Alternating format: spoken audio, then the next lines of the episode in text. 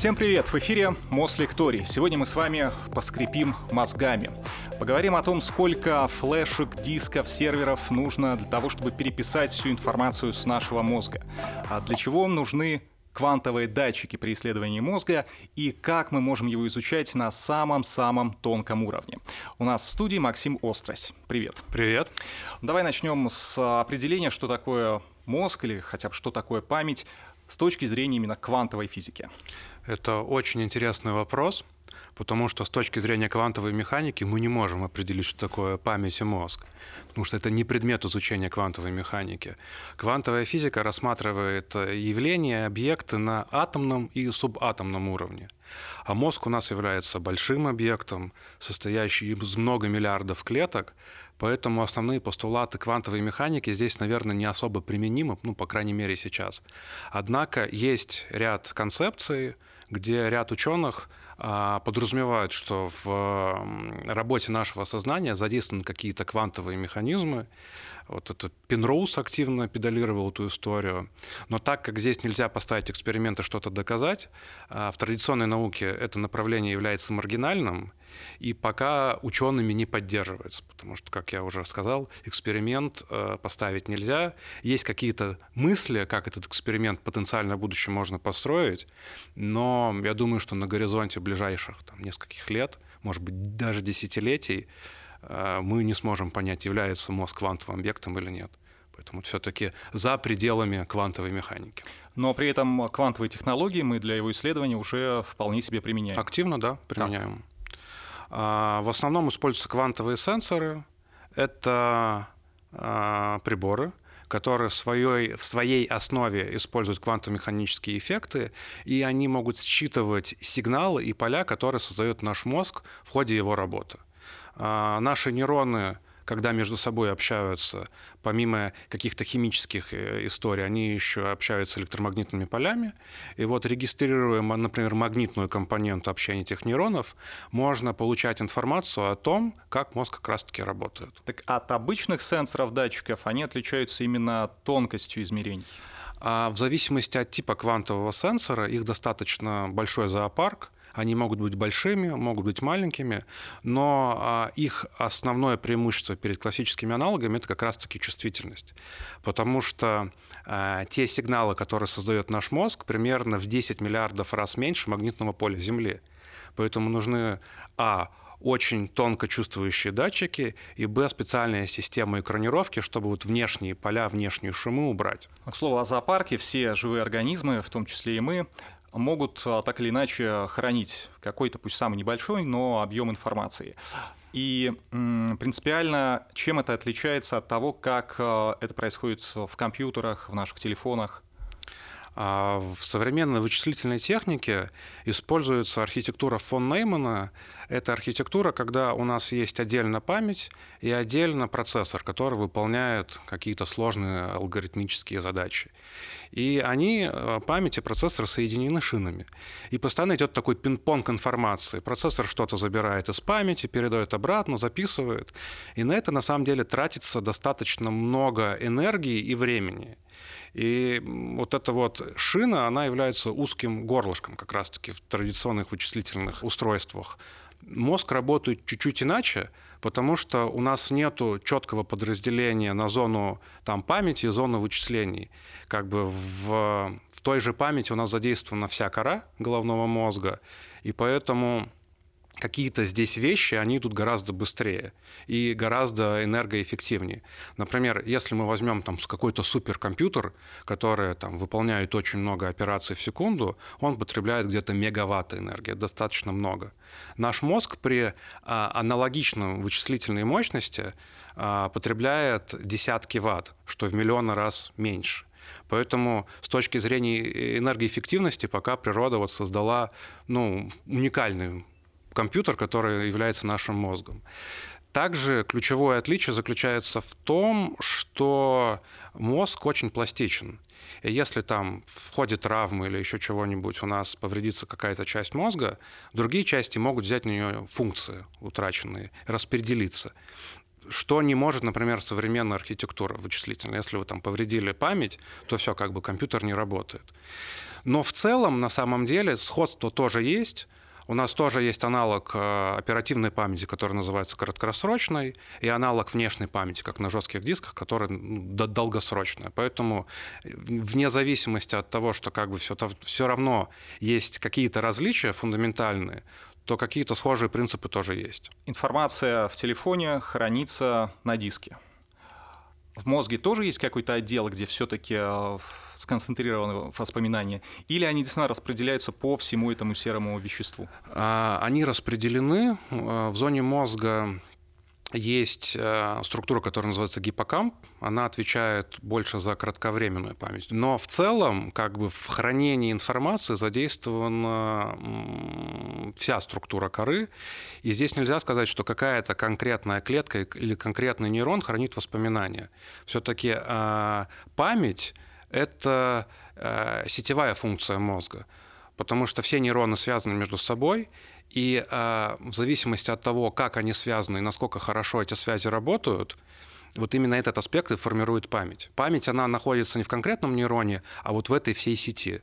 Здесь хорошая аналогия интернету. То есть у нас все пользователи связаны, и вот вся вот эти вот связи создают вот объем информации, которая у нас так или иначе есть, который мы используем. Давай небольшой эксперимент проведем. Ты сказал, что до эфира, что увлекаешься музыкой. Какая у тебя любимая группа? Назови ну, какую-нибудь первую песню с альбома, который тебе пришел в голову сейчас. Лео Рохас, Эль Кондора Пасса.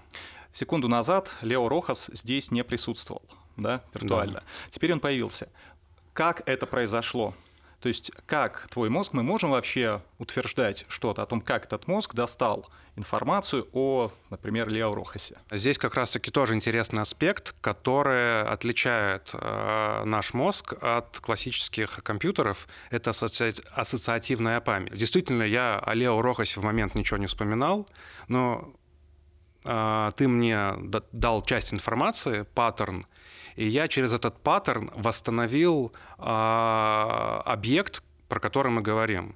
Вот это именно особенность э, нашего мозга, способность э, из маленькой части дополнять ее до полного объекта. Это то, почему мы, например, хорошо э, можем, э, глядя на какой-то образ, а там, как у нас в глаза очень постоянно много там бит информации приходят, мы можем с легкостью оперировать, например, визуальной информацией, потому что мы ассоциативно мыслим. Здесь тоже интересный момент, а, в отличие от классических компьютеров наша память все-таки не идеальна.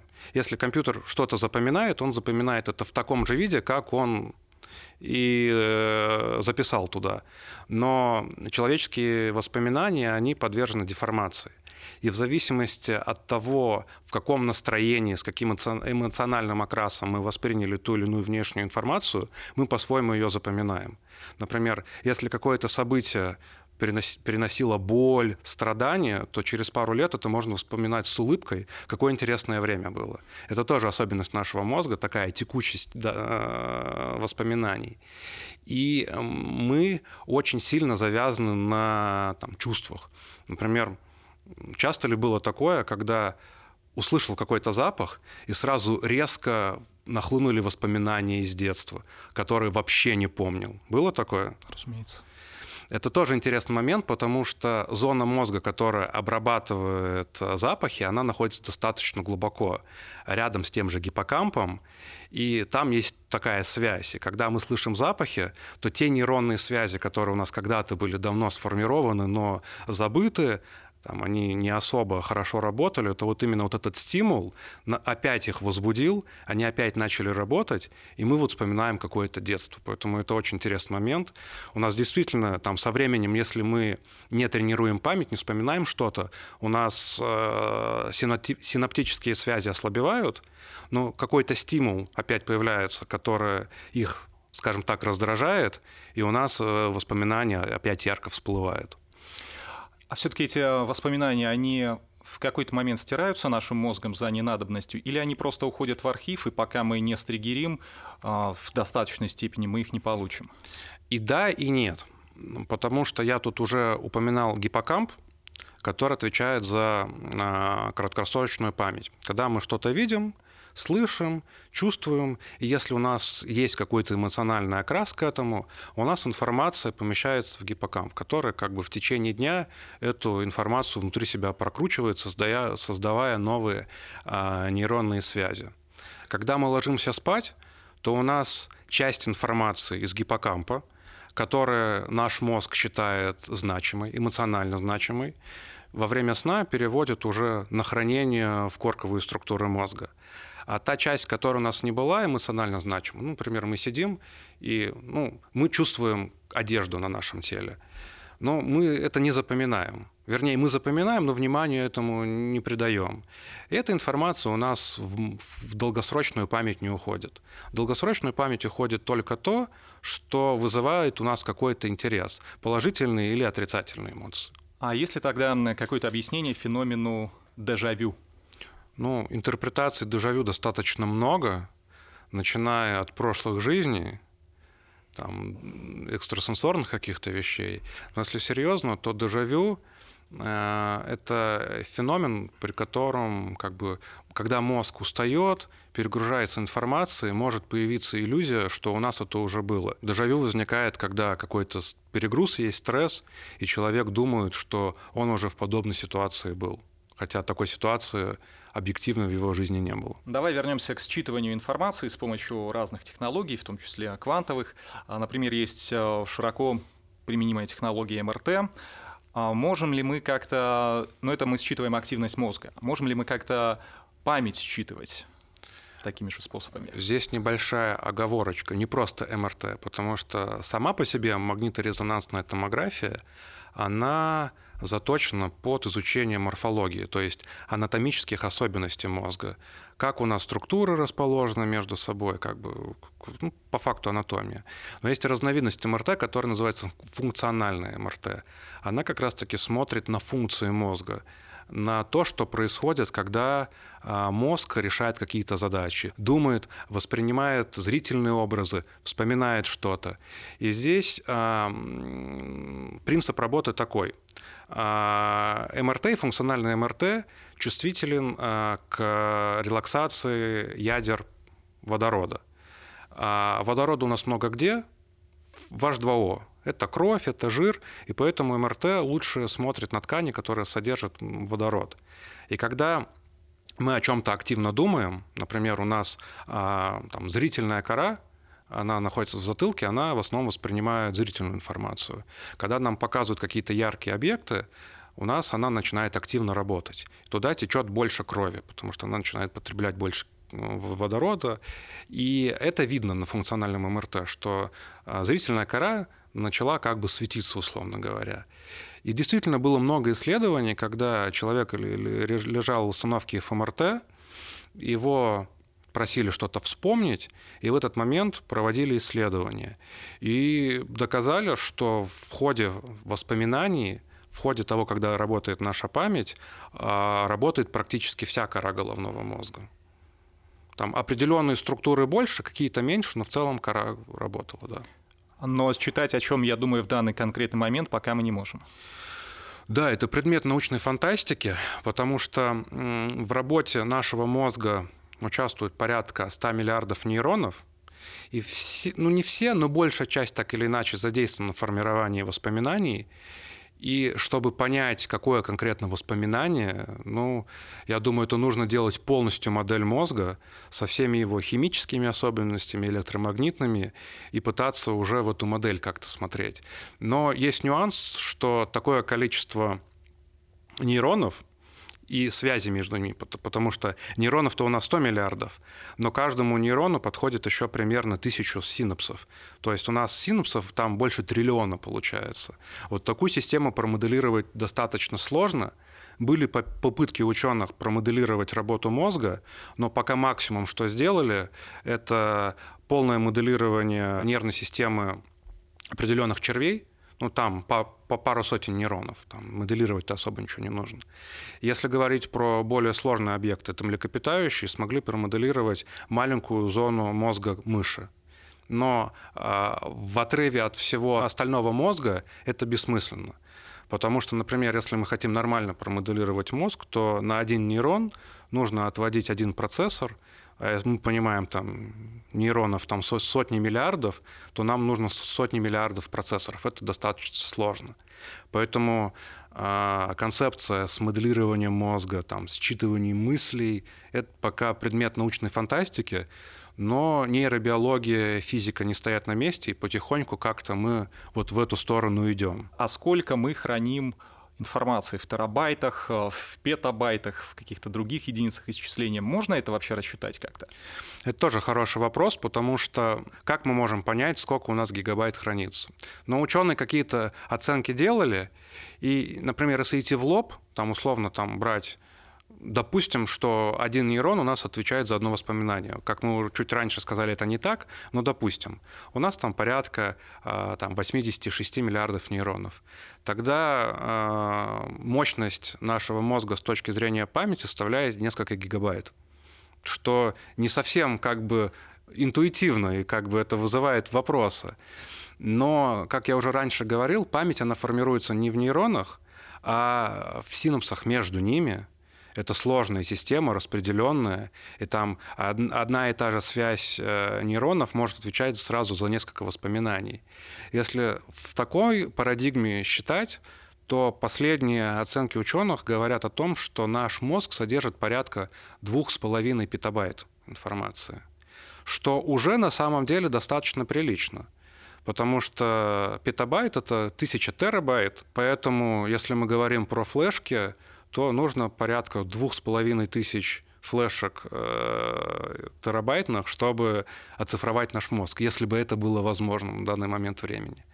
Однако наша память — это достаточно уникальная вещь, потому что есть ряд особенностей у некоторых людей, которые могут помнить каждый момент в своей жизни. Таких случаев немного зарегистрировано, порядка 50. Но вот есть люди, вот им любую там дату календаря, любое время называют, они говорят, что они делали в этот момент, что они чувствовали. И э, какая а, память с точки зрения гигабайт, терабайт, петабайт у них, это такой открытый вопрос на самом деле. Вопрос же еще и в качестве этой информации, потому что в несколько килобайт можно уместить э, классику, книги какие-то, музыку, да, а можно просто запомнить все интернет-мемы. И, и то, и то будет занимать один, один и тот же объем, но все-таки КПД разный. Ну, для мозга на самом деле не особо важна какая-то информация. Главное тот эмоциональный окрас, с которым эта информация запоминалась. Потому что мемы же тоже вызывают приятные ощущения. И музыка вызывает приятные ощущения вопрос уже больше, наверное, в рамках социального одобрения какого-то, но для мозга это особо не важно. Несколько раз а, ты уже говорил, что мы лучше всего запоминаем что-то такое яркое визуально именно. А ведь а, если переводить на язык технологий обычных, то это самый тяжелый объем информации.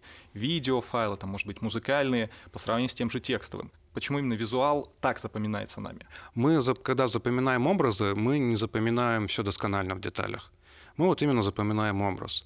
И когда нам нужно что-то из памяти вытащить, мы как бы там через ассоциации пытаемся к этому прийти. Но а, визуально действительно человек воспринимает больше объем информации. Нашими глазами это порядка, по-моему, 70% всей информации, которая у нас есть. Поэтому мы в целом заточены под, под визуальное восприятие этого мира, но храним все в нашей памяти мы недосконально. Даже с какими-то ошибками, как я уже говорил, там у нас память может искажаться. Возможно, это такой же механизм, чтобы там сильно не загружать мозг. Насчет загрузки мозга, сейчас как мы можем? Посмотреть что-то, почитать, послушать, загружаем. Но во многих фантастических фильмах, книгах а, загружается информация напрямую. Ну вот «Матрица», я знаю кунг-фу. Подключили, и все, я обладаю теми умениями, знаниями, на которые обычный человек там, потратит а, несколько лет. А в теории возможно, ну пусть не, не настолько глобально, но вот хоть что-то, чтобы я узнал именно просто по сигналу. Чтобы мы что-то запомнили, нужно сделать определенную работу. Неоднократно уже сегодня говорили, что у нас там между нейронами есть э, синапсы. И они есть исходно, но не каждый из них работает хорошо. И когда мы что-то запоминаем, у нас а, определенные траектории этих синапсов начинают работать лучше. Например, там, условно ребенок смотрит на розетку, для него это просто розетка. Но, не дай бог, там он там, ударился током или коснулся горячей плитой, у него между нейронами в зрительной коре и нейронами в коре, которая отвечает за, за ассоциации, появляется связь. Розетка или плита — это больно. То есть появилась траектория, которая хорошо работает между нейронами. И когда мы, например, что-то учим, там, математику, а, решаем сложные уравнения, поначалу всегда тяжело потому что это для нас что-то новое, и нейронные связи, которые отвечают за решение этих задач, они не натренированные. Но со временем, когда мы решаем эти задачи, нам становится проще, потому что сигнал между нейронами через синусы проходит лучше, потому что мы тренируем эту систему. И этим самым у нас появляется там обучаемость к чему-то. И если мы хотим извне как-то записать какую-то информацию, нам нужно знать именно как воздействует на конкретные группы нейронов через синапсы, чтобы эта информация записалась. Как это сделать, ну, лично я пока не понимаю.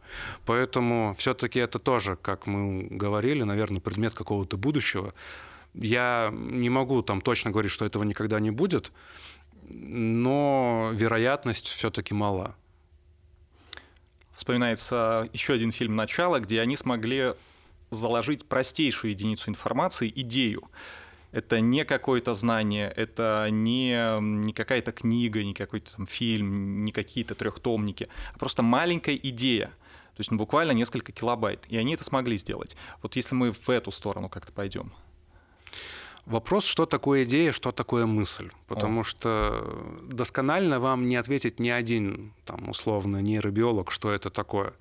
Потому что какие-то, вот, например, паттерны мы можем понимать. Я смотрю на яблоко, у меня как бы начинает работать зрительная кора головного мозга, я понимаю, что это яблоко, ассоциации сработали. Я хочу его взять, там, у меня сенсомоторная зона работает, потом дальше сигнал идет через мозжечок в ствол головного мозга, мы берем яблоко. Все. Как бы мы понимаем, где какие зоны работают. Когда мы о чем-то думаем, образы себе представляем, у нас задействована вся кора. И мысль, она не сосредоточена где-то конкретно в мозге, она находится везде и сразу.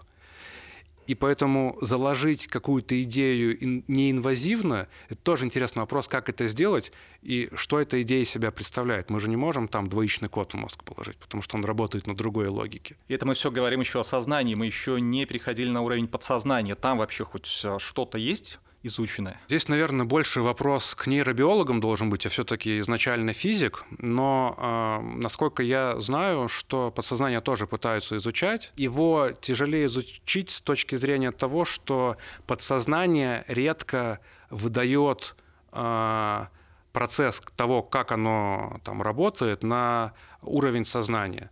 Например, э, сейчас активно развивается направление, которое называется нейромаркетинг. Когда условно с помощью различных сенсоров, в том числе и квантовых, а, считывают активность лобной доли, которая отвечает за принятие решений. Вот, например, когда мы идем в столовую или в ресторан, мы сами очень а, редко для себя можем а, понять, почему мы выбрали то или другое блюдо но на уровне нашего подсознания там произошел сложный расчет, и там мозг понял, что нам, чтобы гомеостаз поддержать, нам нужны макароны. И на уровень сознания выдает, хочу макароны. Все, а почему вы там сами не можете представить, зачем это нужно? Выдается только результат. Так вот, э, примерно 70% всех наших решений э, в жизни мы неосознанно воспринимаем. И, э, но процесс-то работает подсознание. И, например, считывая активность лобной доли, можно получать информацию о человеке до того, как он еще это решение принимает. И этим сейчас активно начинают пользоваться компании, которые там, занимаются продажами и так далее. Это такая довольно-таки спорная концепция с точки зрения этики, потому что накапливая большой массив данных о каждом человеке, о группе людей в целом, можно а, ну, какие-то предикшены делать, предсказания относительно их поведения. Насколько это этично, ну, Давай тогда вернемся к физике. Наш мозг — это электрический прибор, можно так сказать? У него есть а, электромагнитная активность, как минимум.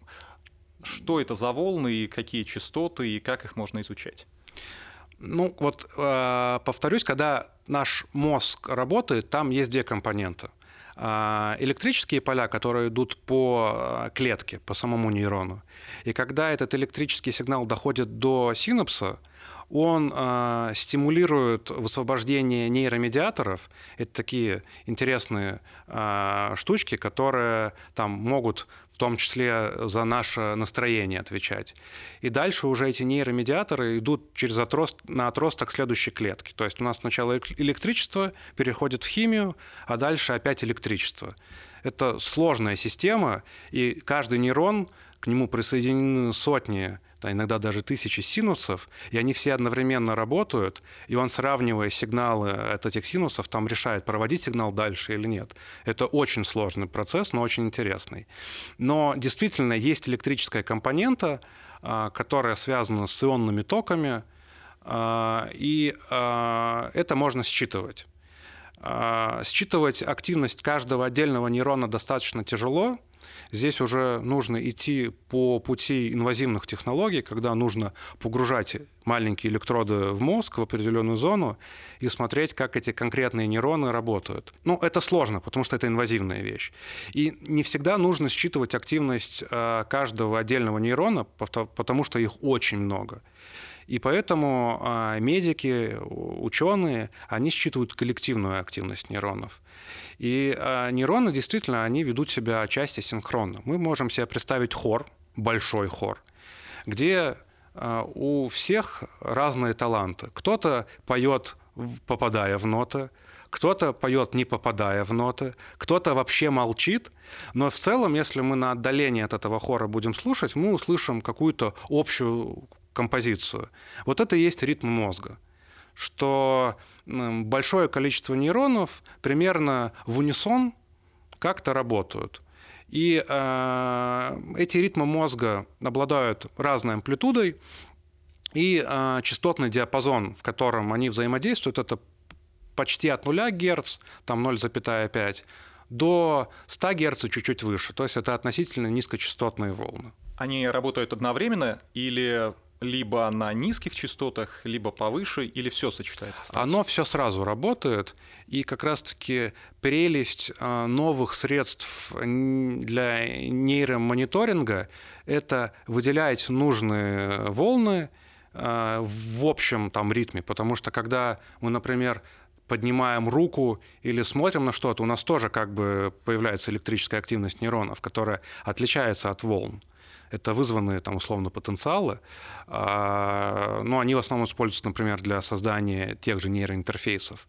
Но даже считывая а, ритмы мозга, можно понимать а, о том, в каком состоянии сейчас человек находится, есть ли у него какие-то сложные заболевания и так далее. Эти волны разделены на несколько составляющих, их делят на гамма, бета, альфа, тета и дельта волн, основные ритмы. Их чуть больше, но основные вот эти пять. Каждый ритм работает на своей частоте, и каждый ритм так или иначе присущ а, определенному состоянию. Например, если у нас там активно а, присутствует гамма-ритм, это показывает о том, что человек там, максимально сосредоточен, пытается решить сложную задачу. Проблема с гамма-ритмом в том, что у него очень маленькая амплитуда, он достаточно высокочастотный. А чем больше частота, тем хуже сигнал проходит, например, через твердые ткани, через череп. Поэтому классическими методами ЭЭГ а, гамма-ритмы зафиксировать очень сложно. А, альфа-ритмы, они а, связаны с состоянием расслабленности. Если, например, человек садится, закрывает глаза или находится в состоянии такой легкой медитации у него альфа-ритмы заметно вырастают, и как бы мы можем сказать, что человек действительно как бы сейчас медитирует, как бы пытается тоже там э, легонько сосредоточиться. А, тета-ритм, он уже в большей степени присущ сну, когда человек находится в мечтательном состоянии, почти засыпает, у него в определенных зонах мозга там, начинают активно там, тета-ритмы развиваться. Ну и дельта-ритмы, они больше присущи а, какой-то глубокой фазе сна. И вот сравнивая эти ритмы между собой, сопоставляя, можно, например, понять, находится ли человек, например, в какой-то стадии клинической депрессии, может быть, у него эпилепсия развивается, или вообще есть ли патологии. Поэтому это очень ценный инструментарий для того, чтобы понимать состояние, общее состояние человека. Мы сейчас в каком ритме находимся? Я думаю, сейчас у нас в основном такой бета-ритм. Мы находимся в состоянии бодрствования, такого активного, немножко стрессового. Это вот, ну, бета-ритм.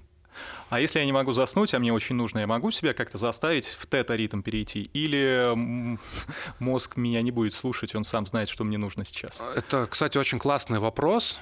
Здесь уже задействовано так, такое явление, как биологическая обратная связь. Потому что если, например, человеку а, представить электроды к затылку, которая снимает его альфа-ритм, и показывать в том или ином виде этот альфа-ритм на экране, чтобы человек видел, он сам, а, как бы сосредотачиваясь на там, максимизации своего альфа-ритма, может себя в нужное состояние проводить. А, это вот сейчас область активно развивается. Такие, знаешь, а, бытовые нейроинтерфейсы, которые позволяют как бы там, лучше там, медитировать, сосредотачиваться. Я здесь не про эзотерическую медитацию говорю, а действительно там мы можем себя настроить на какой-то лад. Там все собрались, решаем сложную задачу. И это действительно работает. Поэтому, возможно, с тета-ритмами также. Но здесь нужно смотреть на исследования. Про тета-ритмы я исследований не видел, но про альфа точно есть. Если мы занимаемся творчеством, рисуем, играем на музыкальном инструменте, поем, а какой ритм? Это тоже сложный вопрос, потому что у нас так или иначе все ритмы и присутствуют. И тут еще в зависимости от эмоционального окраса. Если мы прям сосредотачиваемся, что-то заучиваем, наверное, здесь больше мы про гамму говорим. Если выступаем уже с тем, что мы разучиваем, это бета-ритмы. Если в каком-то фоновом режиме слушаем музыку, расслабляемся, это больше про а, альфа и тета-ритмы. Так на практике, как датчики могут это фиксировать, в каком ритме мы сейчас находимся? Во-первых, как эти датчики выглядят? А, зависит от типа датчиков. Вначале сказал, что это достаточно а, большой зоопарк, и мы используем в основном магнитометры квантовые магнитометры. Потому что классические методы электроэнцефалографии, там, ну, наверное, там, надевал шапочки из электродов, там, когда сдавал на права, они считывают электрические потенциалы. Но череп человека, он электрические поля достаточно слабо проводит, и они приходят на электроды, которые на нашем скальпе, сильно ослабленными. Но магнитные поля, которые всегда есть, где электрические, согласно уравнениям Максвелла, они проходят через ткани без изменений. И вот их можно фиксировать такими, как они рождаются в мозге, тем самым получая больше информации. И вот именно поэтому нужны квантовые магнитометры, которые считывают магнитные поля работы нейронов. И э, есть основные типы квантовых сенсоров, которые используются для задач магнитоэнцефалографии. Это как электро, только магниты, потому что считываем магнитные поля. Это сверхпроводящие датчики, называются сквиды. Это аббревиатура, которая шифровывается как сверхпроводящий квантовый интерферационный датчик. Они представляют из себя колечко из сверхпроводящего материала, и э, я не буду сейчас вдаваться в физические детали работы этого датчика, потому что там ну, достаточно сложная физика, но они работают при почти абсолютном нуле. Их нужно охлаждать до 4 Кельвин, чтобы они считывали магнитные поля. Чем выше температура, тем хуже, а иногда они вообще не работают при высокой температуре. Это датчики, которые появились там условно 60 лет назад, и до недавнего времени это, по сути, были единственными кандидатами для того, чтобы считывать какие-то би- биоэлектрические сигналы в нашем теле. Но жидкие гелии, это то, в чем они работают, чтобы их охлаждать, нужен, нужен жидкий гелий. Достаточно дорогая субстанция, и если мы хотим э, там, исследовать работу мозга, то такой прибор занимает почти всю комнату, обычную комнату, потому что большая часть этой комнаты – это сосуд Дюара, куда заливается жидкий гелий. А сами датчики небольшие. Поэтому до недавнего времени эти устройства были очень дорогими, и э, позволить себе там, исследовать мозг с помощью устройств на сквидах могли только очень обеспеченные научные центры. Я даже не говорю про медицинские, а именно научные центры. Но с 2017 года в этой области произошел ренессанс. Появились аналоги. Это э, магнитометр с оптической накачкой. Это тоже квантовый сенсор, но который работает на условно другой логике.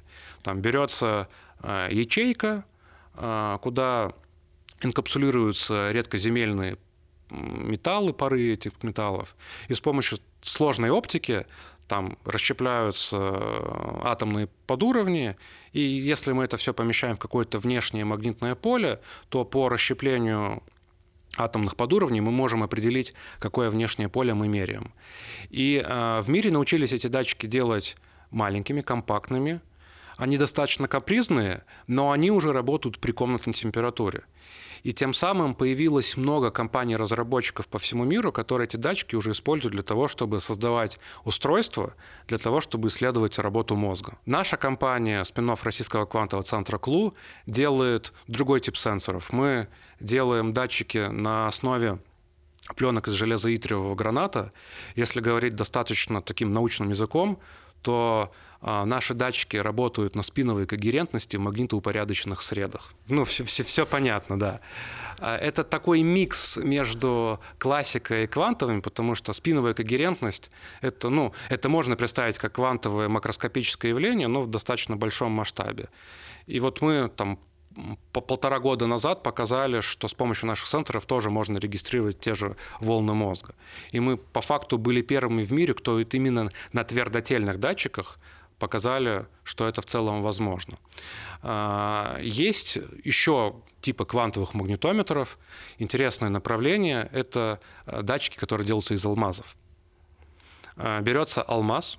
Алмаз – это у нас что? Это углерод, это углеродная решетка. Убираются условно два атома углерода, и в одну вакансию мы вставляем атом азота, а вторая вакансия становится свободной. Это э, датчики на э, азотно замещенной вакансии, называется инвицентры. Их можно сделать достаточно маленькими, чтобы, например, поместить в клетку, живую клетку, не нарушая ее жизнедеятельности, и смотреть за тем, какие процессы там происходят. Вот 10 э, лет назад был интересный эксперимент, когда взяли фибробласт, это определенная клетка, туда поместили э, два инвицентра и э, наночастицу из золота. Ее разогрели, и вот градиент температуры измеряли в живой клетке. Это очень важно, потому что до сих пор медицина не совсем понимает э, то, как некоторые процессы, некоторые заболевания э, происходят на клеточном и молекулярном уровне. И вот имея такой инструментарий, я думаю, что определенные классы заболеваний, там, их сложности их лечения в перспективе уйдут в прошлое, например, как онкология или аутоиммунные заболевания. Вот именно за тем, что появляется инструментарий, который позволяет подсмотреть а затем какие процессы происходят именно внутри клетки. Потому что врачи, они в основном работают с симптомами, а симптомы это вот, как я говорил, про хор. Это много-много-много-много разных факторов, которые дают общую симптоматическую картину на уровне целого организма. Так вот, э, все-таки нужно больше погружаться внутрь и искать причины тех заболеваний. Вот здесь вот как раз-таки стык физики, квантовой физики, биологии и медицины может сильно помочь. Хорошо, а какие заболевания тогда, если мы именно о мозге говорим, какие идут от мозга? от головы. Если вот мы продолжаем говорить э, в парадигме магнитоэнцефалографии, где активно используются квантовые сенсоры, в основном это эпилепсия. Эпилепсия – это заболевание мозга, которое может иметь разные причины, но проявление примерно одно и то же. У нас есть зона мозга, которая запускает патогенную электромагнитную активность. И она этой патогенной электромагнитной активностью заражает весь мозг. Случается приступ. И обычно вот этот пейсмейкер, это участочек, который запускает а, эту активность, он достаточно маленький, примерно пару миллиметров. Есть типы эпилепсии, которые поддаются медикаментозному лечению, это хорошо. Как бы человеку, условно, дают таблетку или делают укол, там приступ уходит и не возвращается. Но, к сожалению, есть типы а, эпилепсии, которые не лечатся лекарствами и человек от этого сильно страдает. И единственным способом его излечения является нахождение вот этой зоны, которая э, запускает патогенный процесс. Ее нужно вырезать. А вот как ее вырезать, чтобы не задеть нужные зоны мозга? Вот здесь как раз-таки нужно очень высокое пространственное и временное разрешение. И вот существующие классические методы нейроимиджинга этим не обладают. Если мы берем классическое ЭЭГ, там хорошее временное разрешение, но плохое пространственное. У функционального МРТ плохое временное, потому что пока мы о чем-то подумаем, пока кровь туда пойдет, пройдут секунды. И вот магнитоэнцефалография, основанная на квантовых датчиках, постепенно по всему миру становится золотым стандартом для как раз-таки таких э, историй, связанных с локализацией зон эпилепсии. Так как магнитоэнцефалография – это относительно новый метод, э, сейчас есть ряд исследований, которые показывают, что с помощью этого метода, например, можно на ранней стадии диагностировать как нейродегенеративные заболевания, Альцгеймер, Паркинсон, так и часть, например, психических заболеваний, такие как шизофрения, биполярное, может быть, расстройство, или, например, а, аутизм. Потому что вот я вот видел, что есть достаточно много исследований, которые показывают активную связь а, аутизма и нарушение гамма-ритма. Повторюсь, гамма-ритм, он обладает маленькой амплитудой, и его с помощью неинвазивных классических методов задетектировать очень сложно. И здесь вот как раз-таки вот магнитоэнцефалография, возможно, то, что позволит на ранних стадиях диагностировать все болезни, про которые я сказал. В теории мы можем стереть какую-то информацию с мозга, которая, например, доставила нам какую-то психологическую травму когда-то? Ну, в целом мозг так примерно и работает. Блокирует воспоминания, которые вызывают стресс, нарушают гомеостаз. И даже в ходе травм там мы можем что-то забывать.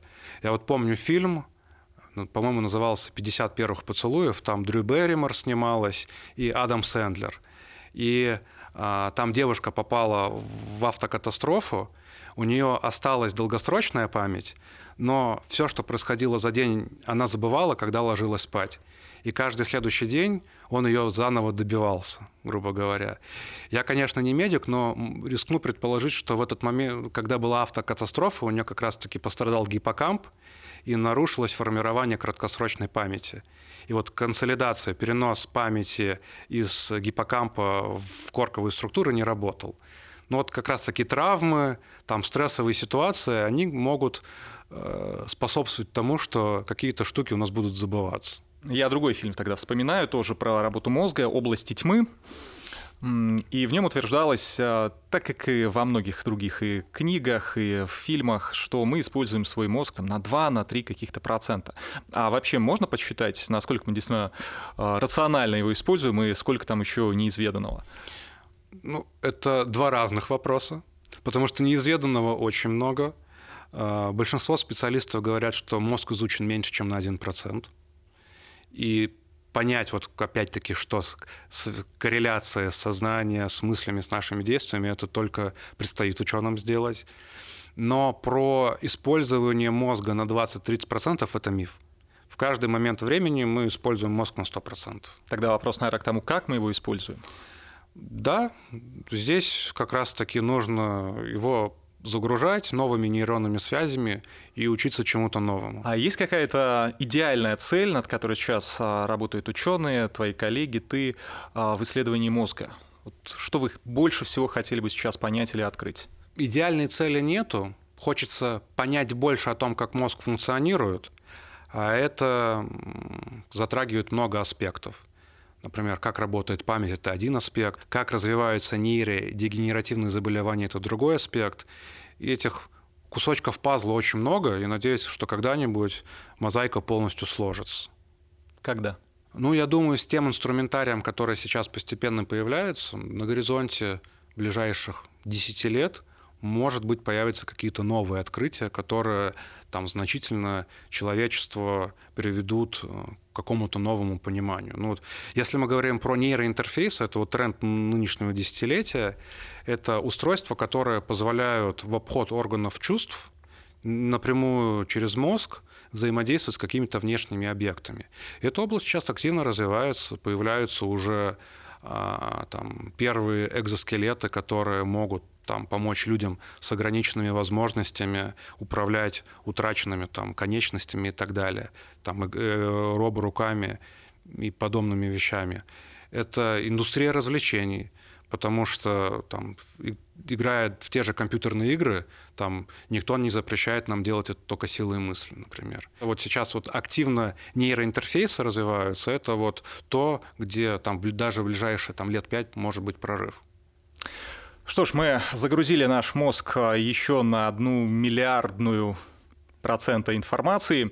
Надеюсь, место еще осталось для следующего выпуска Мослектория. Ну а с нами в студии сегодня был Максим Острось. Спасибо. Спасибо.